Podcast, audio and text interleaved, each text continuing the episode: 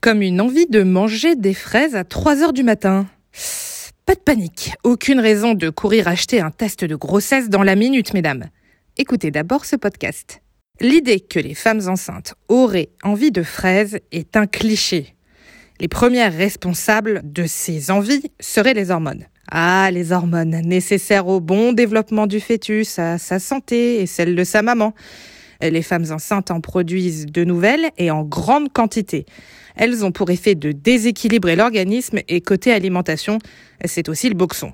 Avec l'augmentation des oestrogènes dans le corps, les perceptions du goût et de l'odorat changent.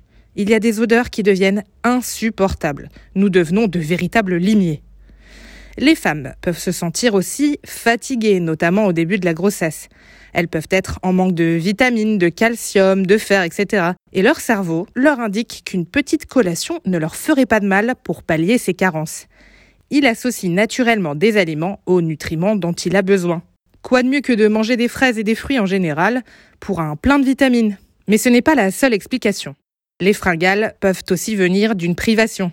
Peut-être que vous avez envie de manger ce burger aux 1500 calories parce que vous vous êtes interdit toute votre vie d'en manger avant de tomber enceinte.